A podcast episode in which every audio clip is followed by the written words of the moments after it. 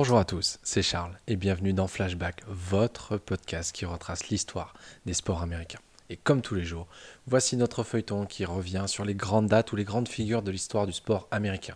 Et en ce 18 mars, on retrouve la NBA avec le retour de Michael Jordan après deux ans d'absence.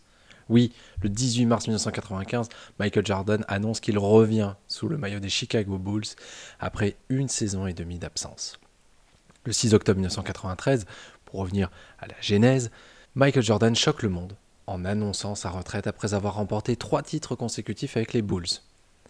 La raison à l'époque de cette retraite anticipée n'est pas connue, et ce n'est qu'avec The Last Dance que Jordan racontera que la mort de son père en était la raison principale. Cette annonce fera le tour du monde et les premières pages des journaux. Mais Jordan ne quitte pas le monde du sport. En effet, il signe un contrat avec les Chicago White Sox, détenu à l'époque par un certain Jerry Reinsdorf, alors propriétaire aussi des Bulls de Chicago.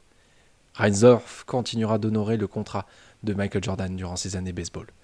En 1994, Jordan a joué pour les Barons de Birmingham, une filiale de ligue mineure en Double A des White Sox de Chicago. Il affichait des moyennes au bâton de 20,2% et puis 3 home runs, 51 points produits, 30 bases volées, 114 retraits au bâton et 51 buts sur balle. Mais le 1er novembre 1994, le maillot de Jordan sera retiré par les Bulls et la statue qui trône désormais devant l'United Center, connue sous le nom de The Spirit, sera érigée.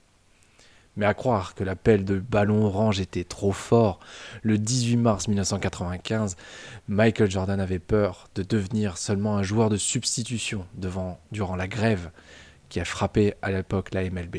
Et il annonce son retour en MLB. Sans lui, les Bulls avaient terminé la saison 93-95 avec un bon bilan de 55 victoires pour 27 défaites, mais avaient été éliminés dès le deuxième tour des playoffs par les Knicks de New York. Il refoulera les parquets dès le lendemain de son annonce contre les Pacers en inscrivant 19 points. Stimulés par le retour de Jordan, les Bulls ont terminé une saison avec un bilan de 13 victoires pour 4 défaites pour se qualifier pour les playoffs et seront cette fois-ci éliminés en demi-finale de conférence Est contre le Magic d'Orlando. La suite, tout le monde la connaît. J'espère que cet épisode vous a plu. On se retrouve dès demain pour un nouveau morceau d'histoire des sports américains.